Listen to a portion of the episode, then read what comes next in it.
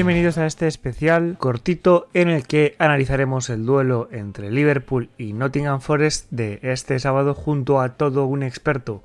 Él es Borja, Forest Live, seguramente el mayor eh, embajador en, en español del equipo de los East Midlands. Este podcast que vais a escuchar ahora tenía que haber formado parte de nuestro podcast anterior, el análisis al City, pero como se nos fue de madre por el tiempo, pues hemos decidido dejarlo separado. Recordad dos cosas. La primera, que podéis seguir a Borja en arroba forestlife en Twitter. Tiene un podcast de, llamado Minuto Forest sobre el Nottingham Forest. Bastante divertido, bastante dinámico, en el que, bueno, si os gusta este equipo podéis enteraros un poco más de, de su actualidad. Y recordad también que cualquier retweet, cualquier comentario, todo nos puede ayudar muchísimo Muchas gracias y espero que disfrutéis mucho de este podcast. Un saludo. Ya estamos de vuelta con un invitado muy especial, eh, un amigo para mí eh, en el que ya hemos aparecido en varios podcasts juntos. Eh, es Borja, Borja arroba Live en Twitter. ¿Qué tal estás, Borja? Hola, ¿qué tal? Pues muy bien, gracias por, por invitarme.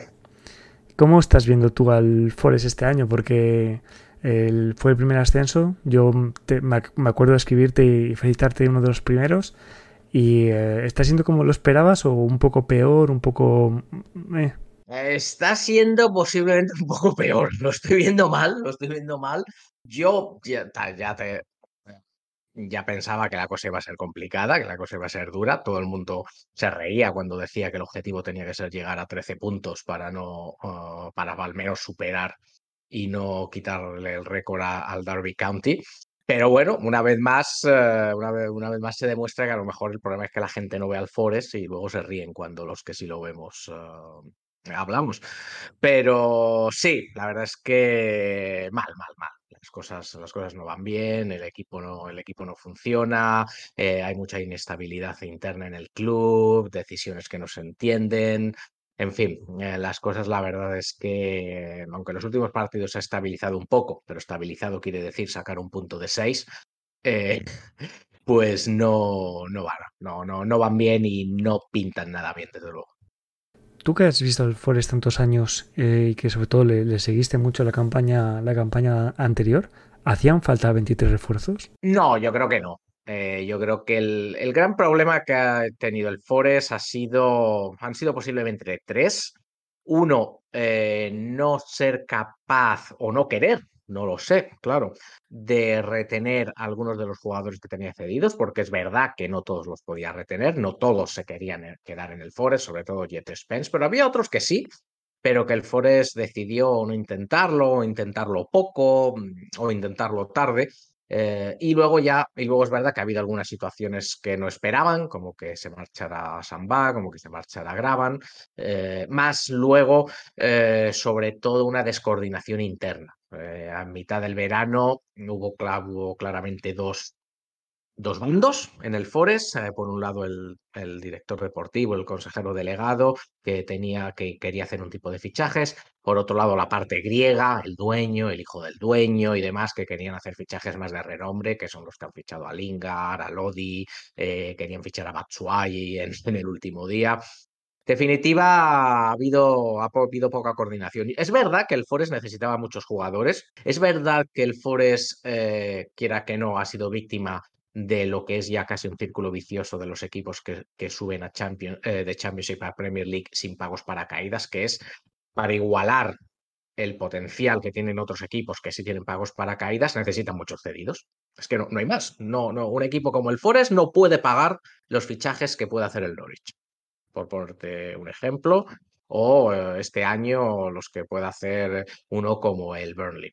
Entonces tienen que, que, tener muchos jugadores cedidos y una vez, y si asciendes, esos jugadores se van, claro.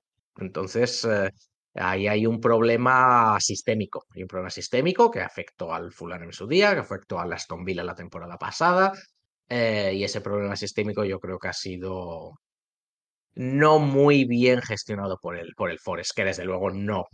Tendría que haber evitado tener que fichar de dos jugadores. Ya de cara al, duelo eh, del sábado entre, entre Forest y Liverpool, recuerdo cuando se enfrentaron ambos equipos la temporada pasada en, en FA Cup, que en Twitter... Em, en, Twitter, del Liverpool? me gusta el Liverpool.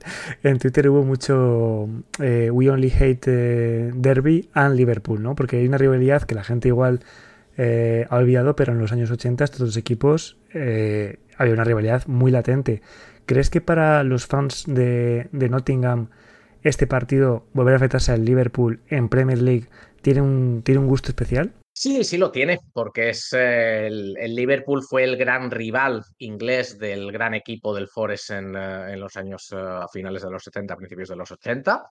Hay que, os tengo que recordar que el Forest eliminó al Liverpool campeón de Europa en, uh, en, la, en la Copa de Europa.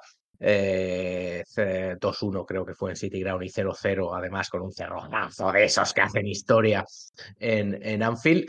Y eso y eso se la verdad es que ha pervivido ha pervivido y sí que eso es una rivalidad una rivalidad que el año pasado a muchos a muchos seguidores de, del Forest les gustó volver a, a vivir por lo, por lo que significaba por lo que significan ambos clubes y yo creo que este año es uno de los partidos que muchos seguidores del Forest sin duda más estaban esperando, el jugar contra el Liverpool, sí, sí. Detalle muy bonito lo que hubo, por cierto, en aquel partido en City Ground con la grada de, de memoria a los 97, que eh, hemos hablado del tema en el programa de hoy, por, pero en el sentido inverso, desgraciadamente. No sé si mis compañeros, eh, Coque, me, Alex, te quieren hacer algún tipo de pregunta de, del partido. Bueno, yo quería hacer, hacer dos. Primero, eh, ¿cómo crees que este Nottingham Forest, aunque ahora mismo viene en un mal momento, ¿crees que puede hacerle daño, daño al Liverpool? Hicimos la, la primera, esa, la misma pregunta a Shep en la primera jornada, parecía que, que el Fulham eh, era difícil que le hiciera daño al Liverpool, pero se lo hizo, así que queremos también escuchar eh, tu versión de cómo el, este Nottingham Forest puede hacerle daño. Y otra pregunta es si con un entrenador como Steve Cooper, que a priori parecía que se podía construir un buen proyecto sobre él, eh, como hizo por ejemplo Brighton con, con Graham Potter, ¿no te da pena eh, que hubiera otro tipo de fichajes, quizá un tipo de perfil diferente, más, más británico, parecido a lo que hizo el, el mismo en, en Swansea? La primera pregunta yo no creo, es muy, yo veo muy complicado que el, uh, que el Forest le tal y como está ahora, le haga daño al, al Liverpool. A lo mejor a principio de temporada, que la, no sé por qué, es que de repente tras el partido contra el Bournemouth todo se ha caído al, al uh, West Ham se le ganó, a los, al Tottenham vale, se perdió, pero algo de daño se le hizo. Pero ahora el equipo, el equipo está muy falto de confianza, está muy falto de responsabilidad eh, y Cooper ha optado por echarlo atrás. Es decir, el Cooper le va a dar el balón al Liverpool, no va, no va a intentar dominar o no va a intentar presionar arriba como lo intentó contra el, eh, en el año pasado en Copa, que fue, que fue distinto, fue un, un Forest, vale, un poco replegado, pero, pero mucho más intenso. No tiene esa intensidad el Forest, no tiene esa agresividad, no tiene esa convicción. Yo veo muy, muy complicado, yo veo muy complicado que se le haga, que se le haga daño, porque el Forest, la única manera que está eh, consiguiendo hacer daño a los rivales ahora es el balón parado. Eh, penaltis, faltas, y bueno, contra una defensa como la del Liverpool, la verdad, hombre, es verdad que Van Dijk no está en su, en su mejor momento, pero, pero se, ve, se, ve, se, ve complicado. Eh, la banda izquierda del Liverpool, perdón, del Forest, eh, con Tofolo supongo que jugará, no, no se va a aventurar mucho. Y la banda derecha del Forest con, uh, con Brennan Johnson, la verdad es que no está haciendo mucho. Neko Williams, quizás con su velocidad, sea el jugador que le pueda hacer, que le hacer algo de daño. Y eh, Ryan Yates eh, llegando desde atrás, pero normalmente en balón parado. Yo, yo lo veo muy complicado. Eh, lo veo muy complicado porque el Forest no, no tiene en estos momentos la, eh, no tiene la confianza, el equipo no tiene la confianza para poder hacerle daño a un equipo como el, uh, como el Liverpool. Sí que es verdad que Liverpool no es el Liverpool de hace un año, de hace dos años, uh, es un equipo más pesado, de ritmo más lento de lo, de lo que era, y ese tipo de equipos le vienen un poquito mejor al, al Forest que uno de ritmo muy alto, como pueda ser el, el Brighton, por ejemplo, pero, pero lo veo complicado, la verdad. Y en cuanto a en cuanto al, a la línea, a, a, los jugadores, bueno, yo, yo principalmente a mí lo que, lo que, lo que más, lo que menos me ha gustado es el hecho de que el Forest no haya intentado conservar el bloque que había conseguido. Es que es la manera de, era un bloque, era una plantilla que vale, a lo mejor había, por supuesto, habría que mejorarla, pero que había conseguido conectar con la afición, eh, tenía una manera clara de jugar, tenía una, una identidad y eso se ha destruido. Que esos jugadores sean británicos o no, pues bueno, a mí, a mí personalmente la verdad es que tampoco me, me importa mucho, pero eh, tendría que ver qué partido fue, qué partido fue, pero eh, curiosamente el Nottingham Forest en uno de los partidos de liga no recientemente eh, puso un once de jugadores titulares totalmente británicos, que eso es algo que no muchos equipos en la en la Premier League, eh, de hecho, eh, pueden hacer. ¿no? No, no recuerdo cuál fue, no recuerdo cuál fue, pero, pero me sorprendió porque lo leí y digo, ¿cómo? ¿Cómo? Y miré la alineación y efectivamente sí. Henderson era británico, estaba Nico Williams por un lado, Tofolo por el otro, estaba creo que Cook, Warral y McKenna, es decir, eh, estaba O'Brien, es decir, está, está todos los jugadores, el once inicial era británico británico. Eh, con lo cual lo puede hacer, lo, puede, lo puede hacer. Sí que es verdad que, bueno, últimamente ya, ya no, ya juegan algunos otros jugadores extranjeros, pero, pero bueno, yo eh, en ese sentido, lo, de que sean británicos o no, a mí personalmente, la verdad es que no es algo que me, que me parezca excesivamente importante. yo, yo me quería lanzar a preguntarte alguna. Tengo un par de preguntas un poquito más distendidas porque es cierto que viendo las últimas jornadas ha pasado a defensa de cuatro en algunos partidos. No sé cuál es tu preferencia, si defensa de cinco atrás con tres centrales, en este caso imagino que es una línea con la que has sufrido bastante, la que has mencionado de Warral, Cook y McKenna, con la lesión de Niakate, creo que va a seguir de baja durante un, tiempo, o si prefieres la defensa de cuatro que ha usado en estas últimas jornadas. Hombre, el, ah, yo creo que el equipo está más protegido con defensa de 4, pero no está más protegido con defensa de 4 porque juegue con defensa de 4, sino porque eso quiere decir que juega con 3 en el centro del campo. Eh, sin embargo, lo que hace es perder, es perder salida de balón, clarísimamente. Desde luego, desde que Warral no, no, es, no es titular, que eso es una, es una de las grandes incógnitas de, estos cambios, porque Warral se ha ido al banquillo de repente. Eh, el equipo pierde, esa, salida de balón, pero el equipo ha ganado. Bueno, primero porque está, juega más atrás, porque juega más junto y sobre todo porque juega con doble pivote. Para mí el... Eh, eh, con triple pivote en este caso. Para mí el gran problema que tenía cuando jugaba con, con tres centrales era que por un lado estaban un poco descompensados, sobre todo cuando entró Lodi, que Lodi la verdad es que no, no, no se ha entendido con el resto de la línea defensiva, cuando estaba Tofolo quizás eh, menos en ataque, pero defendía mejor.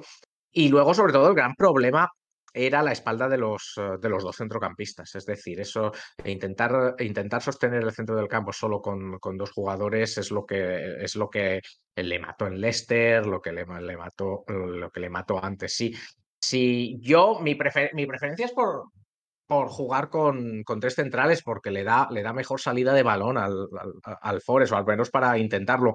Pero claro, eh, si juega así, no tiene que jugar Lingard, no puede jugar Lingard. Tienes que jugar, tienes que jugar con un, con un media punta que, que, baje más, que, que, se integre más con, con, con los tres, eh, con los tres centrocampistas, con los dos centrocampistas. Entonces, eh, que era lo que no hacía, y bueno, pues ahora lo que ha hecho es un más es un 4-3-3, ¿no?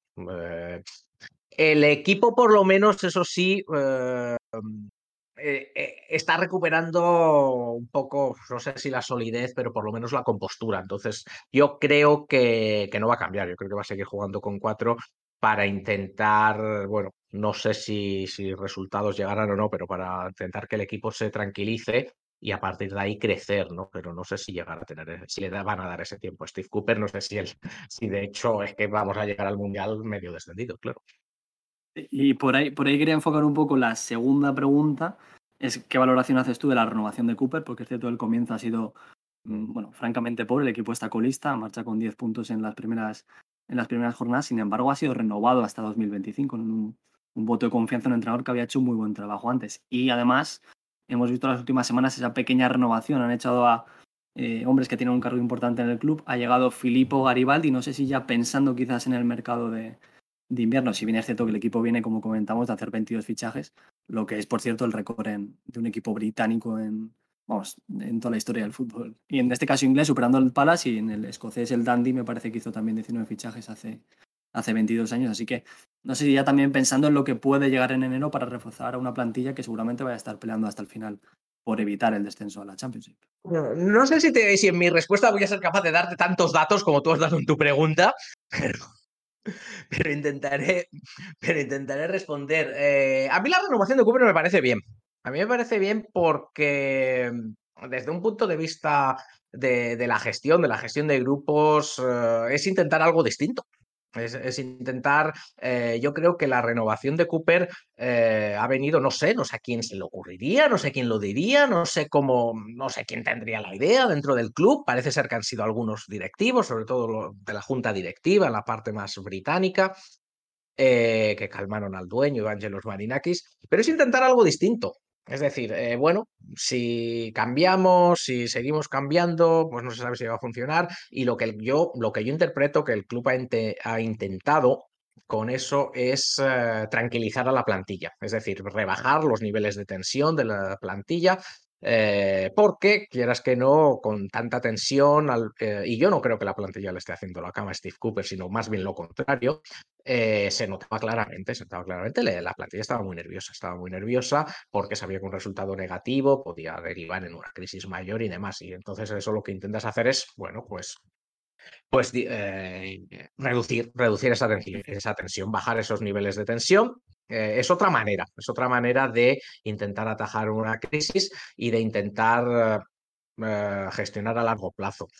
a mí me parece bien. A mí yo, yo es eh, la, aunque yo soy muy resultadista, yo creo que, los resultados mandan, pero yo también creo mucho en el, en el trabajo a largo plazo, sobre todo dentro del mundo del fútbol. Es decir, el, gestión en el corto plazo, la verdad no te va a acabar, no te va a dar resultados en el largo plazo. Y es un poco, yo lo comparo un poco con el modelo que usaba, no necesariamente el Norwich, sino más bien el Burnley. El, Burnley que, que tuvo rachas muy, muy, muy negativas, pero siguió, nunca, nunca destituyó a Sean Dyche. Y al final la plantilla acababa, le costaba 10 partidos, pero acababa volviendo a subir, acababa volviendo a ganar, ¿no? Está ahí. Bueno, eh, no sé si le va a salir bien al Forest, pero yo prefiero que el Forest haya optado por intentar eso que eh, por buscar eh, otro, otro entrenador. Yo por lo menos, mira, en ese sentido me, gusta, me gusta que mi club haya, haya intentado haya intentado una forma de gestionar que es más parecida a lo que a la que yo creo que debe de gestionarse un, club. Eh, y también es cierto que Steve Cooper contaba con el apoyo de la afición. O sea, si se queda, si destituyen a Steve Cooper, el club, eh, los dueños iban a, iban a pasarlo mal seguramente. Eh, en cuanto a eh, lo que está pasando, la dirección deportiva es complicado, ¿no? Porque se ha destituido al, al, ojeador jefe, se ha destituido al jefe de ojeadores, básicamente. parece ser que el el consejero delegado, el, CEO, puede irse también, que estos serán sus hombres, y sí, efectivamente se ha traído a este buen hombre del, mm, del Watford, que bueno, no se sabe muy bien qué es lo, qué es lo que va a hacer. Eh, yo no sé si hacer fichajes es la solución para este equipo, porque más jugadores todavía para si no has conseguido integrar a, los que, a, los que, tienen. Sí, claro, primero tienes que echar a unos cuantos. Primero tienes que echar a unos cuantos. Eh, entonces, eh, pero claro, es lo, es lo fácil, ¿no? Es lo, es lo fácil. Es verdad que el año pasado los, eh, las cesiones que llegaron en enero fueron clave para el ascenso. Un jugador como Kienan Davis, por, por ejemplo, que llegó, Sam Surridge, fueron todos un acierto. Que aciertas con los jugadores, vale. Pero bueno, no sé, no sé si, si, acertará, si acertarán o no. Hombre, sí que, sí que es verdad que un goleador al Forest no se vendría mal las cosas como son, pero bueno, para eso hay que poder sacar el balón. Cuando vino Sepe a analizar al Fulham, le pedimos que diera un resultado sobre el partido, una, una porra. A ti no te voy a pedir eso, te voy a pedir simplemente si, conociéndonos como nos conocemos, crees que voy a perder algún tren. Yo, yo creo que sí, yo creo, yo creo que sí, porque estamos en unos momentos complicados eh, del transporte por ferrocarril en Inglaterra y yo creo que es posible, es posible que tengas algún problema. ¿eh? Para el que quiera saber de qué hablamos, buscad el episodio de Cosas que mi abuelo debería saber, llamado Lo de Nottingham, en el cual explico las peripecias que sufrí en mi última visita a City Ground hace ya cuatro años con Borja. Muchas gracias por haber estado aquí eh, hoy con nosotros, te lo agradecemos mucho. Pues, muchas gracias por, por pasarte y que, trates bien a Diego por allí, que nos traiga muchas anécdotas para contar en el próximo episodio. Bueno, Diego que Diego sabe que tiene que vestirse con una camiseta del Forest para poder entrar a City Ground. Bueno, de hecho iré con la bufanda, iré con la bufanda que me compré la, la última vez, pero si veo camisetas de Nico Williams o de Brennan Johnson a un precio a un precio asequible, no, no descarto comprarla. Muchas gracias luego, tío. Hasta luego, gracias.